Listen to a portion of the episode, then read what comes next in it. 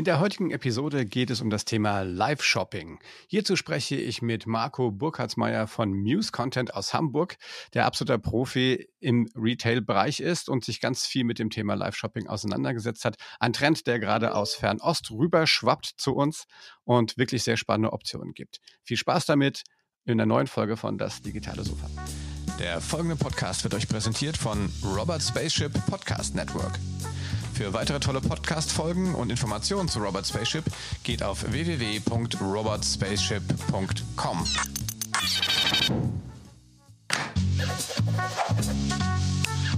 Das digitale Sofa mit Oliver Kemmern. Ja, hallo, herzlich willkommen zu einer weiteren Folge von Das digitale Sofa. Heute zu Gast aus Hamburg zugeschaltet Marco Burkhardsmeier. Hallo Marco, grüß dich. Moin, grüß dich, Olli. Habe ich deinen Nachnamen richtig ausgesprochen diesmal? Sensationell passt. Ist halt auch nicht so ganz einfach. Ne? Ist auch nicht so richtig norddeutsch, bin ich jetzt ehrlich gesagt. Da ist so ein bisschen Stuttgarter Raum mit drin. Also so ein, so ein Viertel Schwabe ist da irgendwo noch äh, versteckt. Okay. Naja, aber du, du klingst wenigstens schön hamburgerisch. Ähm, Marco, wir haben uns, also ich habe dich mehr oder weniger bei, bei LinkedIn äh, aufgespürt, weil du sehr, habe ich gerade schon im Vorgespräch gesagt, du hast ja sehr pfiffig äh, auf, äh, auf einen Tweet von, oder einen, nicht einen Tweet, einen Post von, ähm, von äh, Theo äh, ge, gepostet, und zwar zum Thema Live, Live Shopping.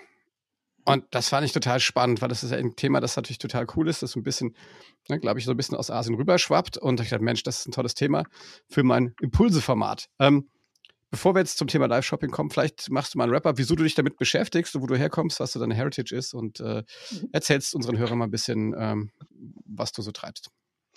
Genau. Ähm, Im Endeffekt ist es so, dass wir äh, die Muse Content, das ist mein Unternehmen, gegründet haben vor zehn Jahren und wir kommen eigentlich klassisch vom POS und kümmern uns um alle Arten von Retail-Technologien, die am Point of Sale, also im stationären Handel eingebaut werden. Das kann Musik sein, das kann, äh, können Bildschirme sein, also Digital Signage, Touchscreens, teilweise auch mobile Applikationen, die wir für die Händler mitentwickeln. Also alles, was äh, den ja, die Brand am POS weiterbringt.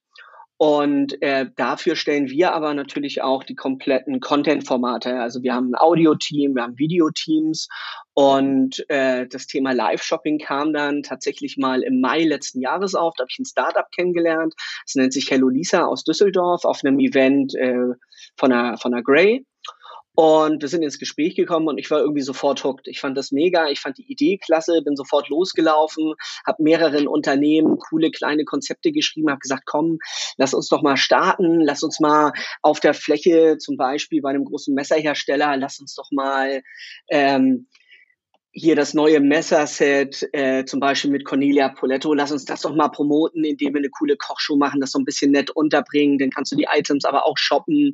Und da bin ich ziemlich gegen eine Wand gelaufen. Also ich habe es zehnmal versucht und alle haben gesagt, wir verstehen das Format nicht.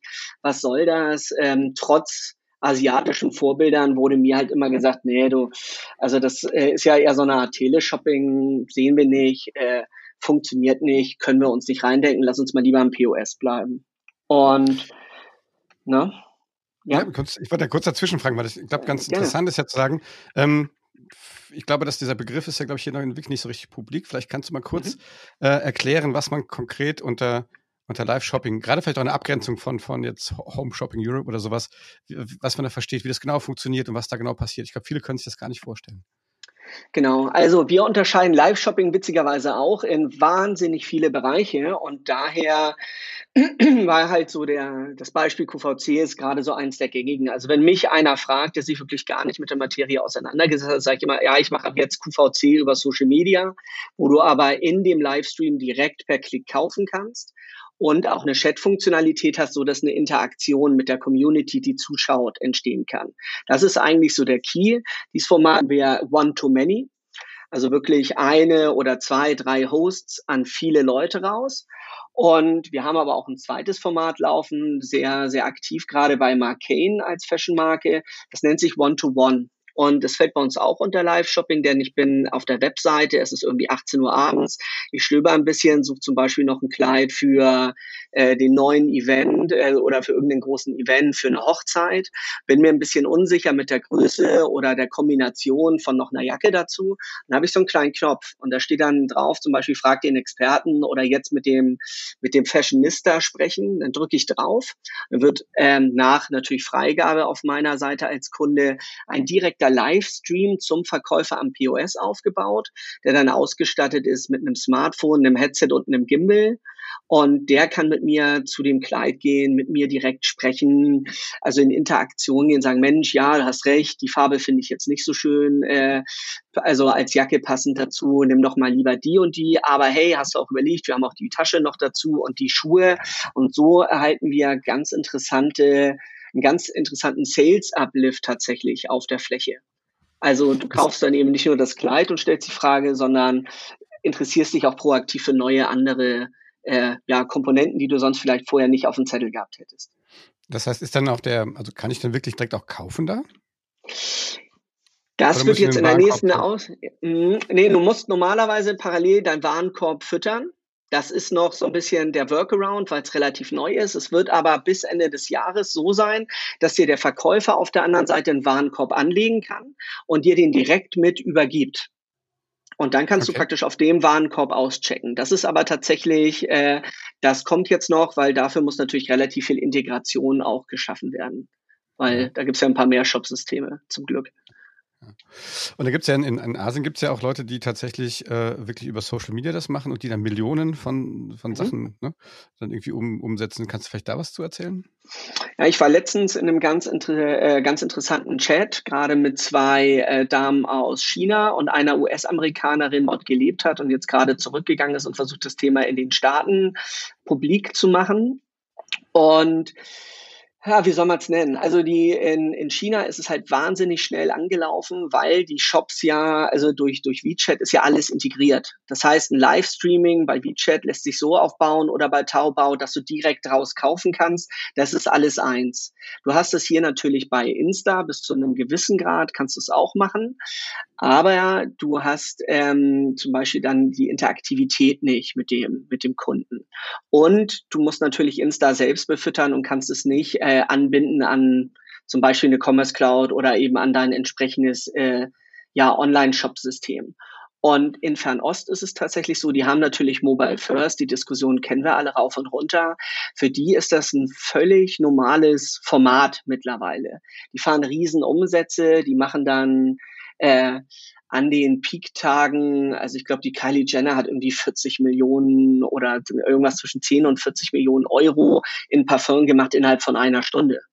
Das war ganz abstrus. Und die haben wirklich auch äh, solche, nennen wir es mal Shopper-Influencer, die dann so ein Thema vorstellen.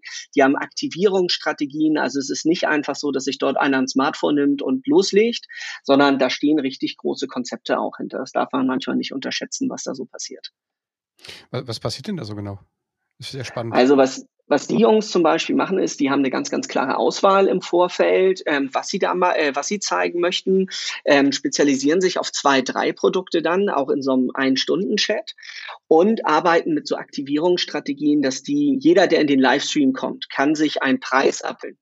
Claim, ob das ein 10% Rabattcode ist, ob das vielleicht sogar wirklich was physisches ist, dass der eine Goodiebag nach Hause geschickt bekommt. Also das ist erstmal die erste Aktivierungsphase, die die planen, um die Leute in den Chat zu ziehen. Und dann machen die während des Chats mehrere Verlosungen. Also es hat so ein bisschen was von der Preis ist heiß. Du hast ständig jemanden, irgendwo blinkt was auf. In dem Moment, wenn du drauf drückst, kriegst du 100 Credits gut geschrieben oder du kannst eine Frage im Live-Chat beantworten, kriegst Credits gut geschrieben oder sie machen eine klassische Verlosung und sagen, okay, ähm, für die ersten zehn, die die und die äh, Thematik jetzt hier lösen mit mir im Livestream, die kriegen jeder ein so ein T-Shirt zugesendet. Und die haben wirklich, ist das mehr so eine, also ein Gamification-Ansatz innerhalb dieses Live-Shoppings mit drin, was in Asien, also gerade in Fernost, in China, wahnsinnig gut funktioniert. Das ist ja cool, ja.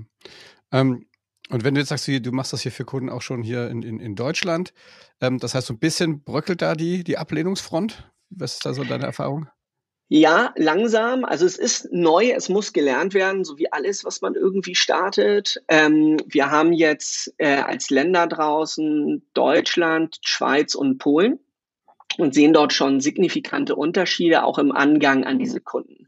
Also wenn wir beim One-to-Many bleiben, ist es tatsächlich so, dass äh, Deutschland sich relativ ja, muss relativ viel Arbeit reinstecken, um zu aktivieren, aber die Umsätze kommen dann auch im Livestream, die sind ganz in Ordnung. Und in der Schweiz war es so, da haben wir gestartet mit einem Kunden, der hat gleich ein sehr, sehr gutes Ergebnis erzielt, ersten Livestream, da waren wir alle so ein bisschen überrascht.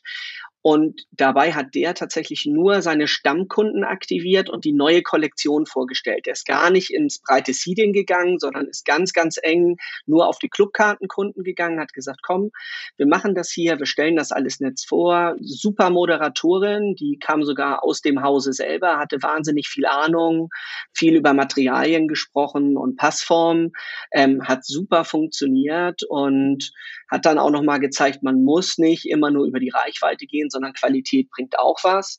Und in Polen hatten wir das Thema ganz, ganz stark. Ähm, das war mit Orsay letzte Woche. Die haben zwei äh, Influencerinnen dorthin gestellt, die einen wahnsinnig guten Job auch gemacht haben. Die sind viel auf so Passform und nennen das mal so Alltagsthemen eingegangen, wie hey, ich habe ein bisschen kürzere Beine, brauche ich da einen Rock, der über das Knie geht oder nicht? Und haben dort sehr, sehr stark auf Reichweite gespielt und haben auch sehr, sehr positive Rückantworten bekommen. Also gefühlt würde ich im Moment sagen, Osteuropa nimmt es einen Ticken besser an als äh, klassisch Deutschland. Ähm, aber ich bin da durch die Schweiz jetzt belehrt worden. Ähm, selbst dort ist die Durchschnittskundin etwas gediegeneren Alters und auch dort hat es funktioniert. Und ich glaube, das wird uns tatsächlich nicht so schnell verlassen als Thema. Was glaubst du, in welchen, in welchen Branchen funktioniert das besonders gut? Jetzt hast du Fashion schon genannt. Ähm, klappt mhm. das auch noch woanders? Ja, erklärungsbedürftige Produkte finde ich äh, ganz, ganz wichtig, obwohl ich da auch gerne die Unterscheidung machen würde. Wenn du jetzt so ein, so ein Live-Shopping-Event One-to-Many, also à la QVC, Wochen ähm, produzierst, da geht's wirklich um das, um das Miteinander, um das Interagieren mit der Community, die zuschaut. Da sehe ich Riesenpotenziale im Bereich Beauty. Also wie wende ich auch gewisse Beauty-Produkte an? Das sind auch Trends in Fernost. Die Top 10 sind alles Beauty-Unternehmen. Das kann den Douglas äh, als Vertriebsform sein oder als Händler sein, aber eben auch ein L'Oreal, Shiseido ähm, haben alle dort eine hohe Relevanz, funktioniert super auch für die Marken direkt.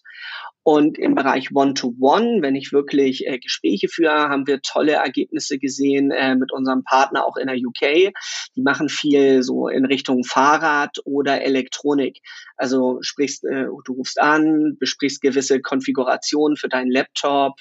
Du kannst mit einem äh, Microsoft-Mitarbeiter One-to-One auch sprechen, kannst dir dort äh, auch Produkte erklären lassen, was wieder Richtung Tablet und, und äh, Laptop geht, wo sind die Unterschiede, was passt für mich am besten? Und natürlich, wie gesagt, da in dem Fahrradbereich, wie initial eben erwähnt, ähm, kannst du schöne Upsales machen, indem du sagst, ja, dieses Cube-Fahrrad, das kostet normal 7,99 und ich bin mir ein bisschen unsicher, spreche mit dem Verkäufer, sagt, was hast du vor? Ja, okay, würde ich dir schon ein bisschen bessere Federgabel empfehlen. Für 200 Euro mehr können wir dir die noch anbauen und damit hast du auch eine direkte Kundenbindung. Und was wir in dem Kontext festgestellt haben, wenn das Vertrauen auch über diese Leitung aufgebaut wurde mit diesem Endkunden, ist der auch sehr gewillt, nochmal in den Store zu kommen. Also der schließt nicht unbedingt dann direkt ab. Das passiert zwar auch häufiger, aber es kann auch mal passieren, dass er sagt, Mensch, äh, wann haben Sie denn Schicht? Dann sage ich, ja, ich bin morgen 18 bis 20 Uhr da, super, dann komme ich nochmal in den Store. Und das ist natürlich in der aktuellen Retail-Zeit wahnsinnig wichtig, wo äh, die Frequenzen zurückgehen. Haben wir hier ein Tool geschaffen über One-to-One, -One, was ermöglicht, dass ein klassischer Online-Kunde, gehen wir mal davon aus, ich kaufe sonst nur online, auf einmal aktiviert wird für eine, für eine Retail-Fläche. Das gab es so in der Vergangenheit auch noch nicht. Hm. Du sagst ja, ihr kommt ja mit, mit Muse-Content, aber ihr heißt nicht wegen der Band so, oder? Nein, nicht wegen der Band. Nee. Und auch nicht wegen Adobe, falls die Frage kommt. Wir waren vorher da, die haben es nachgemacht. Aber es ist eine Abkürzung für irgendwas, ne? Ja, Multisensorik tatsächlich, weil wir ähm, Audio, Video und Duft äh, hauptsächlich im Retail verbaut haben, als wir damals gestartet sind. Wie, wie seid ihr damals auf die Idee gekommen, sowas zu machen? das schon, machst das ja schon zehn Jahre. Ja, ich mach's dann, wenn man ich komme aus der Ecke tatsächlich, aber ein bisschen anders. Ich habe mal ganz klassisch bei Philips angefangen und habe äh, an die Mediasatoren dieser Welt äh, Bildschirme verkauft, also Fernseher, richtig klassische Konsumergeräte. Und dann bin ich bei einem Unternehmen gelandet, das es auch heute noch gibt. Ähm, und das hat so, äh, eben weltweit In-Store Music gemacht. Und da habe ich auch meinen Partner kennengelernt. Und ich bin dann nach Russland rübergegangen und habe für die eine russische Entity aufgebaut. Mal mal für drei Jahre mit dem Bereich In-Store Music und eben Digital Signage, als es kam vor, oh Gott, 12, 14 Jahren. Und das Thema hat mich wahnsinnig fasziniert und man hat uns so ein bisschen limitiert in der alten, in dem alten Unternehmen. Man war da nicht so innovativ unterwegs und vielleicht war ich da auch manchmal ein Tick zu forsch, kann ich nicht ausschließen. Und daraufhin bin ich nach Deutschland zurückgekommen damals und habe mir meinen Musikkollaborateur aus dem Unternehmen genommen und wir haben gesagt, komm, wir machen jetzt mal was eigenes, aber ein bisschen ein bisschen flotter, ein bisschen innovativer und äh, gucken mal, ob das funktioniert. Und daraus ist die Firma am Ende entstanden. Cool. und äh, ja. wie, Nein, ich, ich, ja, ich also, Geschichten, finde das klasse. Ja, dass einfach ja. Leute dann ihr Schicksal selber in die Hand nehmen und ja auch sehr erfolgreich, wenn es solche schon über zehn Jahre gibt. Ähm, wenn du, äh, ich finde das Thema ähm, Digital Signage ist ja auch sowas, das ist, äh, also wenn man mal so drüber nachdenkt, ist das ja die, die logische Konsequenz eigentlich, dass man online und offline zusammenbringt. Wie, ich habe das Gefühl auch, dass das in Deutschland auch noch nicht so richtig so richtig äh, mit, mit, mit Volldampf betrieben wird, oder? Wie siehst du das? Es wird leider weltweit noch nicht so richtig mit Volldampf betrieben. Es gibt ganz, ganz wenig Stores, die da herausstechen, die wirklich cool sind. Also zum Beispiel der, der Nike in Santa Barbara, wo ich dann sagen würde, das ist mal ein Ansatz. Die haben einen Store gebaut, der hat Bildschirme an der Wand für die klassische Kommunikation und Touch-Terminals äh, für Order. Da sagt man erstmal, ja, ist jetzt nichts Neues, ist irgendwie lame. Das Interessante ist aber, dass der im Backend ähm, permanent äh, screent. Also es wird ein, es gibt eine Taskforce bei Nike, die sich damit auseinandersetzt, was um 20 Kilometer um diesen Store herum gerade trending ist. Also die werten ganz viel SEO-Daten oder ganz viel Webdaten an sich aus und sagen, Mensch, komm, ähm, was gibt's da? Was sind die Trends? Okay, es sind rote T-Shirts und blaue Schuhe. Und dann werden alle zwei Wochen alle Produkte in diesem Store daraufhin ausgetauscht. Das heißt, immer wenn du in diesen Nike Store gehst, findest du eigentlich das, was im Umfeld gerade trending ist. So, das ist für mich so ein Maximalbeispiel für Vernetzung in dem Bereich. Das ja. heißt, die können über digitale Displays, können die da sehr schnell reagieren und müssen nicht immer den ganzen Store umdekorieren. Genau, weil früher, ja. wenn du jetzt so ein Blow-up, also diese Poster, die du überall siehst, produzierst, das dauert halt schon irgendwie ein, zwei Wochen, bis die da drin hängen. Dann wird der Store schon wieder umgebaut. Und ja. Das ist natürlich, äh, das ist so ein Thema. Dann haben wir viele Kunden, die jetzt äh, online mit auf die Fläche bringen. Wir arbeiten gerade an einem Großprojekt in Süddeutschland, wo wir dann intelligente Umkleiden bauen, wo du Sachen in die Umkleide bestellen kannst, Leute, also Rufsysteme, Zugriff aber auch hast auf eine, auf ein schönes Interface vom eigentlichen Webshop, was wir uns da ein bisschen wegklauen, dass du sehen kannst, welche Produkte passen dazu, welche Größen sind verfügbar. Ähm, das sind alles so Themen, die kommen langsam, aber es ist jetzt tatsächlich nicht nicht so, dass Deutschland da so weit hinten ist. Es ist einfach weltweit noch ein Bereich, der viel Potenzial hat. Der einfach, aber das kommt natürlich auch daher, dass diese ganzen Systeme jetzt nicht, also die sind schon ist schon eine Investition, da reinzugehen und sowas vernünftig aufzubauen. Wir haben es für die Firma Zwilling sehr, sehr erfolgreich gemacht, äh, in, einem, in einem coolen Team mit dem damaligen Marketingchef äh, Sebastian.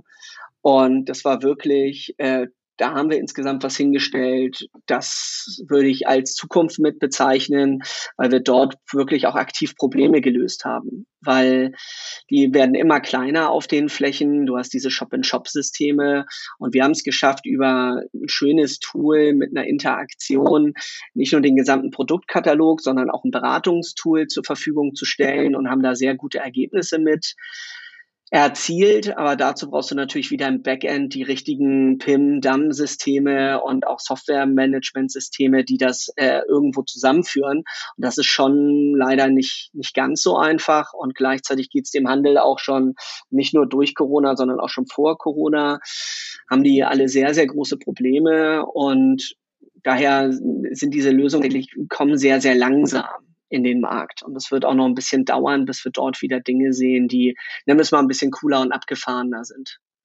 Ja. Du hast gerade schon angesprochen, ne, mit Corona, ähm, was, was ich jetzt erlebe, das ist, ich meine, das ist ein Thema, was du, was du normal im, im bei deinem äh, lokalen Händler hast. Das ist aber natürlich auch ein Thema, was die Messen betrifft. Ne? Mhm. Also kriegt das ja auch immer mehr mit, dass die äh, hybride Events oder hybride Messen ja angedacht oder gemacht werden. Da ist dieses ganze Thema Live ähm, Shopping, wenn man so will, ja eigentlich auch ein, auch ein Thema. Ne? Also ich, ich habe jetzt, ich habe so ein kleines Startup nebenher, wir, wir, wir verkaufen nachhaltige Tier. Produkte und wir waren jetzt auf so einer Stay-at-Home-Messe mal auf Instagram unterwegs. Und das ist schon interessant, dass das funktioniert, ne? dass man da über den Tag verteilt immer wieder mal live geht, Produkte vorstellt und die Leute dann ohne, ohne große Technik und, und, und Kram. Ich, glaubst du, dass das für, für den ganzen ähm, Event- oder, oder auch, auch ähm, Messebereich ähm, irgendwie auch interessant werden könnte? Ja, es wird ja jetzt gerade viel ausprobiert und wir sind auch in ein, zwei dieser Testballons mit drin. Da geht es dann auch um die Digitalisierung einer, einer Fashion Week zum Beispiel. Ja, ich glaube, dass es in gewissen Bereichen funktionieren kann, aber warum gehe ich auf eine Messe? Es geht mir ja im ersten Schritt gar nicht so um die Produkte, es geht mir eigentlich ja ganz, ganz viel darum, auch die Leute zu treffen, mit den Leuten zu interagieren, mir coole Konzepte zu überlegen, Vertriebsstrategien zusammen auszuarbeiten. Also das Soziale fällt mir da so ein bisschen hinten runter bei diesen Konzepten, wenn ich ganz offen bin. Ja, du mhm. kannst eine Interaktion über einen Live-Kanal, über Teams oder ähnliches machen, aber du wirst wahrscheinlich nie die Qualität mit einem Ansprechpartner erreichen, also in der wirklich partnerschaftlichen Zusammenarbeit, wenn du den nur über einen Bildschirm gesehen hast. Da gehört für mich auch als Mensch ein bisschen mehr zu. Und daher denke ich, du hast vorhin Hybridmodelle gesagt, das kann ich mir sehr gut vorstellen. Also, dass du teilweise online mit teilnehmen kannst. Ähm, aber ich denke, dass klassische Messen auch wieder kommen werden und dann aber in einem bisschen abgeänderten Format. Das kann ich mir gut vorstellen, aber ich glaube nicht, dass Livestreaming wirklich tatsächlich eine komplette Messe ersetzen kann. Da kann ich mich relativ schwer eindenken. Ja, das, das glaube ich auch nicht. Ne? Also ich glaube, diese, ja. gerade diese persönliche Interaktion. Ähm, aber gut, in, wenn es halt einfach auch jetzt aktuell gerade nicht gut geht, äh, sind das natürlich jetzt auch Lösungen, die es mittlerweile am Markt gibt, die halt doch vor zehn Jahren wahrscheinlich zu den Kostenfaktoren, die man jetzt heute hat, gar nicht denkbar gewesen wären. Ne? Also ich glaube, da hat sich natürlich viel auch entwickelt. Ne?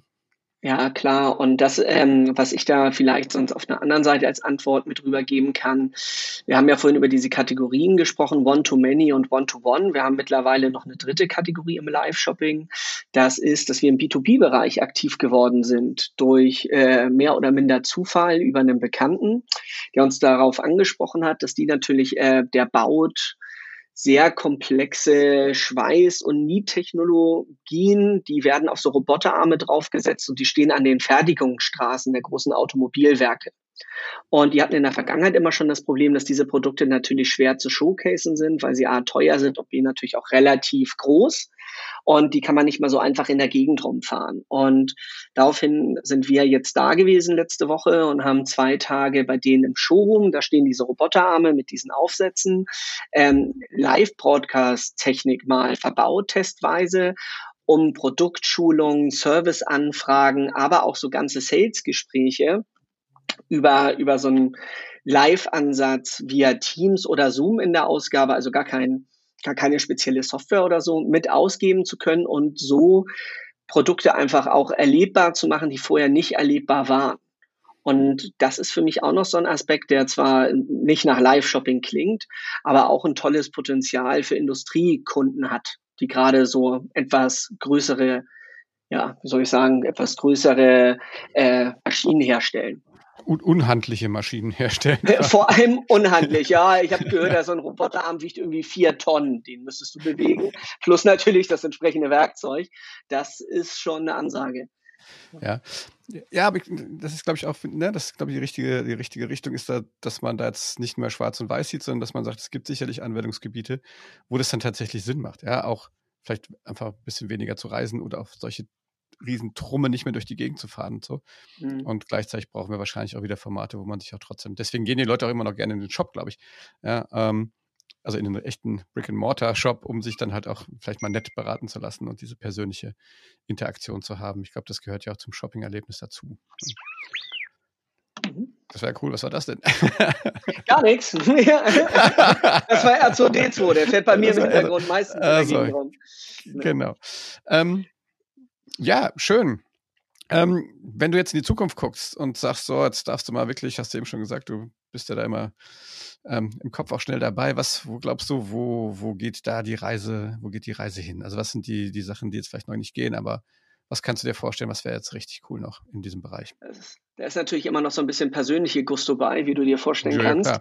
Aber ich finde natürlich den Ansatz, ähm, jetzt auch mal unabhängig von Corona, total nett. Äh, ich sitze zu Hause, habe den Laptop offen und interessiere mich tatsächlich für ein neues Mountainbike. Letztens passiert. Und ich schaue ein bisschen durch und das ist auch ein ziemlich schwieriger, undurchsichtiger Markt, weil dann jede Schaltung sich unterscheidet und so richtig eigentlich muss man da wochenlang Recherche reinstecken. Dann hilft dir natürlich irgendwelche Suchplattformen, helfen dir da auch nicht wirklich weiter. Die großen ähm, Anbieter haben umfangreiche Beratungstools, die dann aber eben auch nicht in der Tiefe reingehen, wenn ich jetzt speziell im Mountainbike was suche.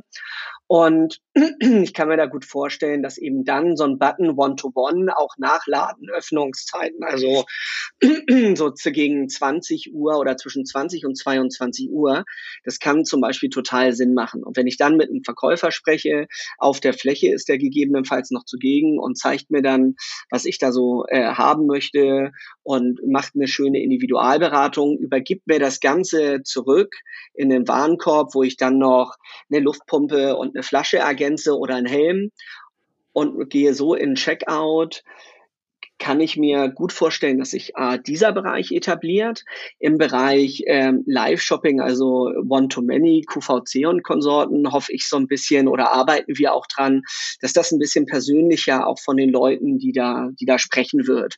Also ich möchte ja eigentlich, wenn ich das anschaue, nicht nur die neue Kollektion sehen, ich möchte ja Tipps irgendwie bekommen, die für mich auch einen Wert haben und, eine, und einen Sinn.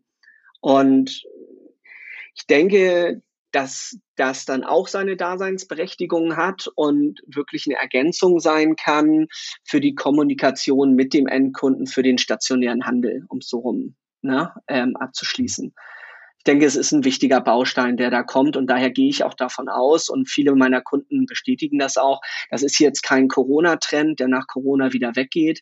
Der wird in unterschiedlichen Bereichen, wird der für uns alle zum Standard werden. Und ich kann mir das auch in der Reisebranche gut vorstellen, dass du dort mit Mitarbeitern sprichst und eben das klassische Gespräch, was du früher äh, in so einem na, in so einem Reisebüro geführt hast, wo du ja doch immer das Gefühl hast, alle, die um dich rumsitzen, hören dir zu, was du da eigentlich machen möchtest, ähm, so zukünftig trotzdem irgendwie persönlich bis zu einem gewissen Grad noch zu haben, aber eben auch mit der nötigen Distanz. Also ich denke, das ist so ein bisschen der Trend, der für mich im Live-Shopping kommen wird, also hauptsächlich auch die 1 zu 1 Kommunikation. Ja, gibt ja auch dann ganz neue Opport äh, Opportunitäten auch für, für Mitarbeiter. Ne? Also das kann man ja super mhm. auch Jetzt sind ja alle oder viele Homeoffice geschult. Ähm, na, vielleicht gibt es ja genau mit diesen Randzeiten ja auch Möglichkeiten für Leute, die einfach ähm, etwas flexiblere Arbeitszeiten brauchen, um sowas dann ähm, auch machen zu können dann. Ne? Ja, es ist total, ist total denkbar und ich weiß, dass es dann in der UK bei einem Kunden zum Beispiel so war, dass die dann doch in den härteren Lockdown mussten und daraufhin sind die Mitarbeiter nach Hause gegangen, haben aber zum, zum, äh, zu der Brand gesagt, Mensch, wir möchten aber jetzt nicht einfach nur zu Hause sitzen, wir wollen mit dem ganzen Thema agieren und haben sich äh, so zu Hause eingerichtet, dass sie sozusagen One-to-One-Shopping auch von zu Hause aus äh, mit begleiten konnten. Zumindest nennen wir es mal wie ein erweitertes Callcenter. Sie hatten dann natürlich nicht den Zugriff auf die Produkte zu Hause, aber konnten dann zumindest mit mit dem Kunden diese Gespräche führen und das hat auch sehr, sehr gut funktioniert. Und wenn ich dann gerade überlege, auch ich habe äh, drei Kinder zu Hause, ähm, natürlich freut man sich da über, über Flexibilität am Arbeitsplatz, wo man dann auch mal sagen kann, komm, äh, ich nehme die Schichten von 20 bis 22 Uhr, wenn die, wenn die im Bett sind und führe da gerne meine Beratungsgespräche. Das macht ja auch Spaß im Normalfall, wenn man seinen Job mag, logischerweise. Auf der anderen Seite stelle ich mir gerade vor, wenn meine Kinder jetzt irgendwie in einem Livestream direkt schon einkaufen könnten, dann wird mir auch Angst und Bange. ich, bin schon ganz froh, ich bin schon ganz froh, dass sie jetzt hier nicht reinlaufen. Also bei mir zumindest. Ja. Also meiner stand, meiner stand gerade schon hier, deswegen. Ja, okay. kurz gemutet. Ähm, ja, so ist es halt. Äh, äh, aber äh, auf der anderen Seite hat es uns beide jetzt auch an der Stelle zusammengeführt. Ähm, und äh, dass es heute Technologie gibt, äh, die es ermöglicht, dass wir sehr bequem von Hamburg nach Mainz uns so schön und nett und sehr informativ hier austauschen können. Ähm, Marco, vielen Dank für deinen Besuch auf dem digitalen Sofa. Ich hoffe, du hattest auch ein bisschen Spaß. Ähm, ich habe eine Menge gelernt. Ich finde das total spannend, was ihr macht. Ich glaube auch, dass das ein Riesentrend ist. Und ähm, ja, ich hoffe auch, dass unsere Hörer da draußen sich einiges mitnehmen können. Ähm, sag noch mal kurz, ihr seid unter www. Muse-Content, genau.com jederzeit gerne erreichbar und ansprechbar. Genau, und du bist auch auf LinkedIn. Ich, äh, wir packen auch alle, ähm, alle Links irgendwie in, in, in die Show Notes. Ich weiß, ich habe vielleicht auch ein paar Cases, die wir dazu packen können. Mhm, Kannst gerne. du mir im Nachklapp noch was schicken? Und äh, ja, wie gesagt, dann schöne Grüße nach Hamburg und äh, nochmal vielen Dank, dass du da warst. Ich danke dir. Mach's gut. Ja, liebe Leute, das war das digitale Sofa Impulse heute mit Marco Burkhardsmeier von Muse Content. Wenn es euch gefallen hat, gebt uns einen Daumen hoch, liked uns, shared uns. Ihr findet das digitale Sofa auf allen Podcast-Formaten, Spotify, Soundcloud, Apple und Google Podcasts. Ja, und ich freue mich, euch beim nächsten Mal wiederzuhören. Bis dann. Ciao, ciao.